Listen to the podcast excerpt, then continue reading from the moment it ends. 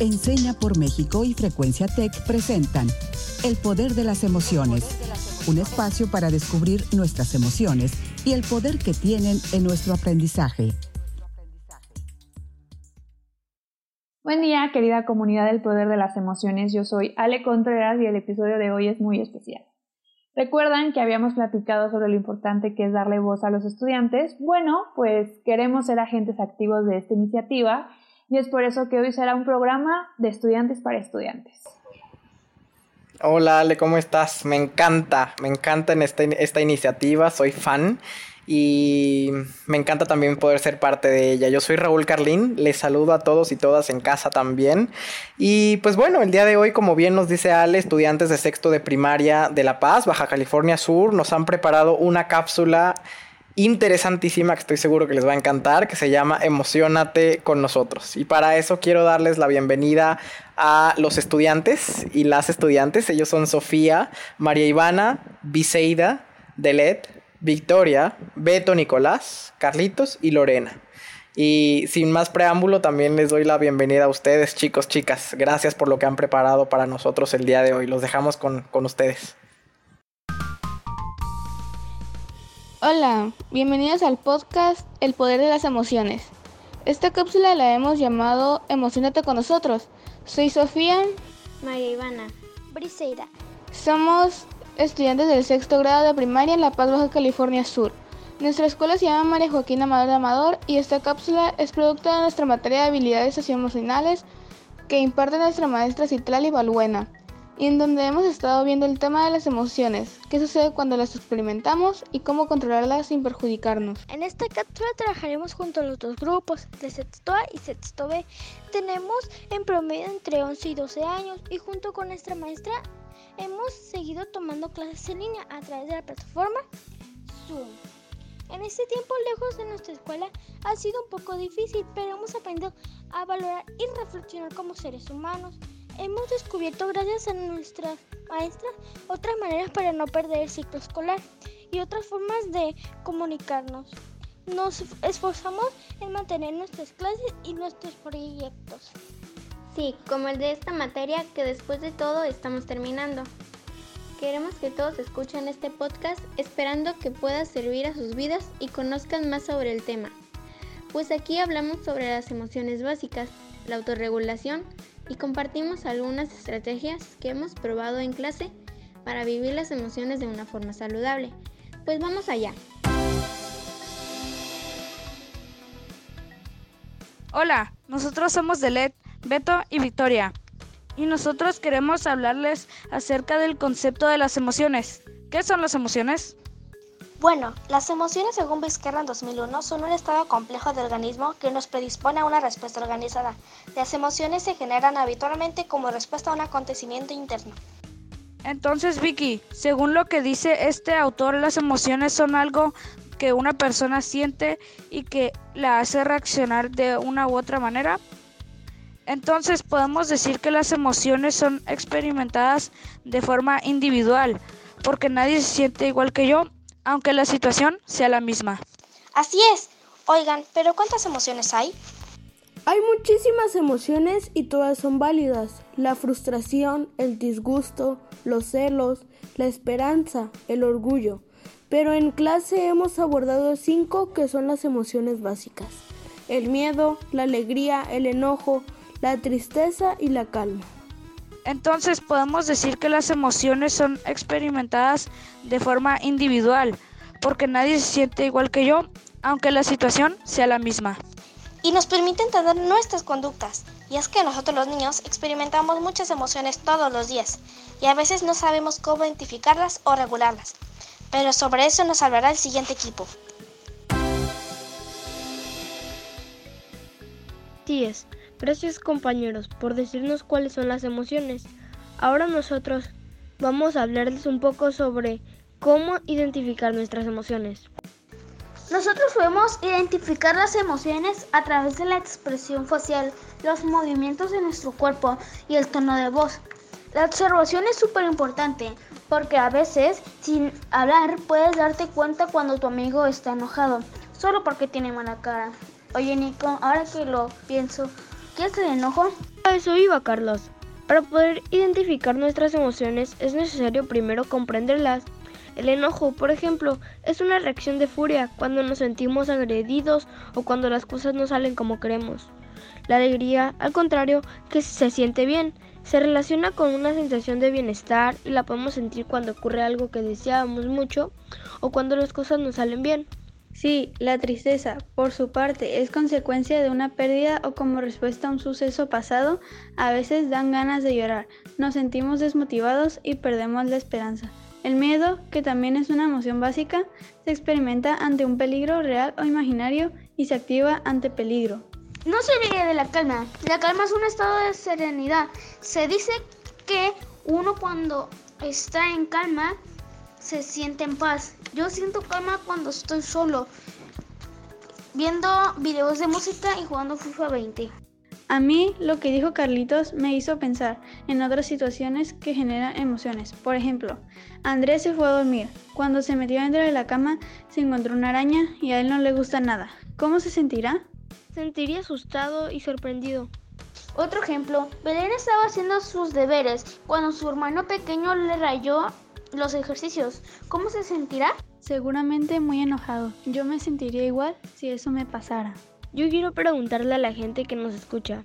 Te encuentras en una zona nublada del bosque, no ves muy bien lo que hay a tu alrededor, pero de repente, ¡au! Un aullido de lobo. Tu corazón se acelera y te tiemblan las piernas. ¿Qué sientes en ese instante? ¿Vergüenza o miedo? Expresar lo que sentimos es muy importante. Hablar de cómo nos sentimos nos ayuda a pensar y actuar de la manera adecuada si nos comportamos nuestras emociones, sean las que sean. Nos sentimos mejor y encontraremos ayuda con los demás. Pero, ¿cómo podemos hablar nuestros sentimientos con los demás? Yo les comparto una idea. Diles cómo te sientes y por qué. Estoy enfadado porque, tengo miedo de, me siento alegre cuando, por ejemplo, si mis amigas no me dejan jugar con ellas, ni me dejan hablar, yo les diría, cuando intento jugar con ustedes se van corriendo a otro sitio y yo me siento triste y sola. Me gustaría que jugáramos juntas como antes. Esto es controlar nuestras emociones y nos permite expresarlas de la mejor manera y no evitarlas. Pueden utilizar varias estrategias para disminuir emociones intensas o sentirse más calmados. Respirar profundamente, escuchar música, leer, hablar con tus amigos, pensar en otra cosa, contar hasta 10 y otras pero de eso hablaremos el mejor el siguiente capítulo. Muchas gracias por escucharnos.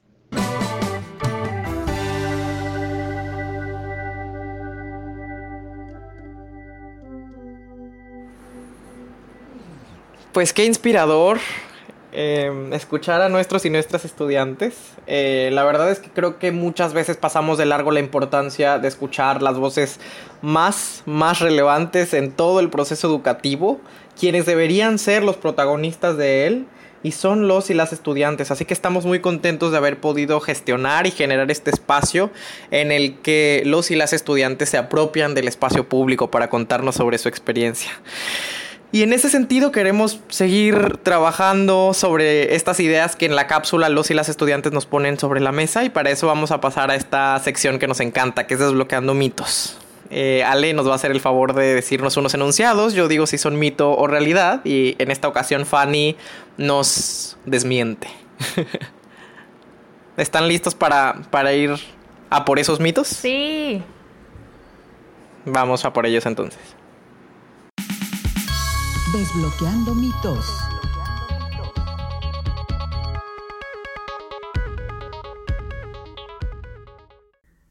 Perfecto, desbloqueamos.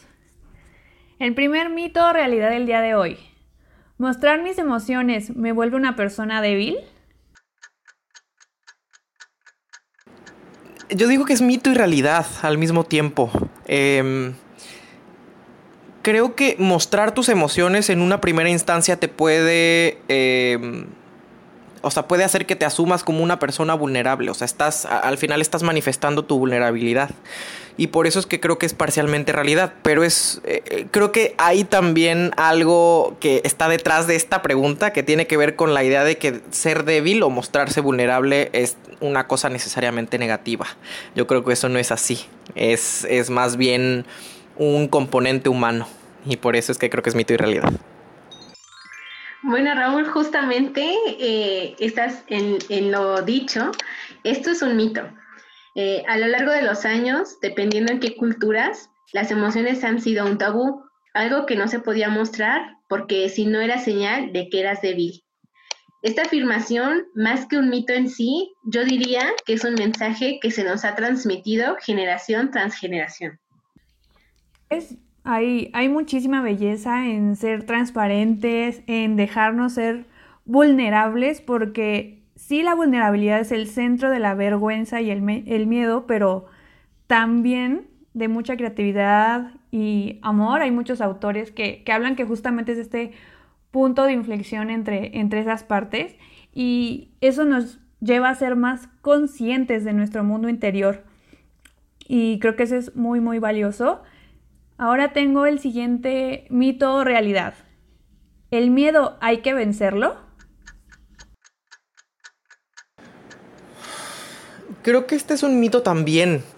Y, comienza a ser un mito desde el momento en que pensamos al miedo como un hombre de paja en términos de una guerra que hay que librar no, o sea, el, miedo, el miedo no genera en nosotros una, una, una guerra, o sea, que, que, hay que ganar, ¿no? Más bien el miedo, de nuevo, es también un componente humano y hay que abrazarlo. Hay que asumir por qué está ahí, por qué llega, qué lo motiva y en ese sentido hay que saber procesarlo. Pero el miedo funciona muchísimo en muchas circunstancias y creo que es de hecho un indicador de algo más grande que nuestra emoción. Y en ese sentido creo que hay que entenderlo, hay que abrazarlo y hay que procesarlo. Por eso creo que esta pregunta es otro mito. Justamente, como dice Raúl y Ale, tienen mucha razón, esto es un mito. Yo siempre les digo a mis estudiantes que el miedo es muy necesario porque nos mantiene vivos. Em, incluso yo les doy el ejemplo como que si no le tuviéramos miedo al fuego, todos meteríamos las manos al fuego y entonces estaríamos corriendo peligro, ¿no? Se nos enseña que el miedo es un enemigo contra el que hay que luchar. Es cierto que el miedo podemos hacer que sea muy poderoso en nuestra vida, pero ir contra él no es una, la solución, porque solo será más grande. Y justo esta parte, Fanny, nosotros tenemos el poder de, de, ver cómo el miedo nos afecta o nos hace más grandes y eso es, es impresionante. Último mito o realidad del episodio de hoy. Si me distraigo, la tristeza se va. Ojalá así fuera de fácil. Yo, a mí me cuesta mucho trabajo manejarlo así, pero tú qué tal, Raúl? ¿Tú qué piensas? Pienso también como tú pienso que em, precisamente la habilidad socioemocional que hay que trabajar para identificar nuestras emociones y contenerlas tiene que ver con la autorregulación, no simplemente distraernos cuando nos sentimos de tal o cual modo, porque creo que distraernos entraña la idea de que cuando percibes una emoción o estás atravesando una emoción hay que sencillamente mirar hacia otro lado no hay que mirar hacia otro lado, hay que mirar la emoción y hay que vernos frente al espejo y preguntarnos más bien cómo vamos a regular esa emoción. Y por eso creo que esta pregunta es otro mito más. Sí, justamente, yo también coincido con ustedes en que ninguna emoción, incluida la tristeza, debería de evadirse o de evitarse, ¿no? Sino más bien aprender a autorregularla para que no nos haga daño. Entonces, aquí viene saber diferenciar entre lo que es distracción como una forma de evadir la situación y otra como autorregulación, de aceptar qué es lo que estoy sintiendo, de permitirme sentirlo y entonces de, pues, sentir eh, de manera sana cualquiera que sea la emoción que estemos experimentando en ese momento. Eh, en la siguiente cápsula, mis estudiantes les hablarán más de la autorregulación. ¿Y tú? ¿Qué desbloqueaste hoy?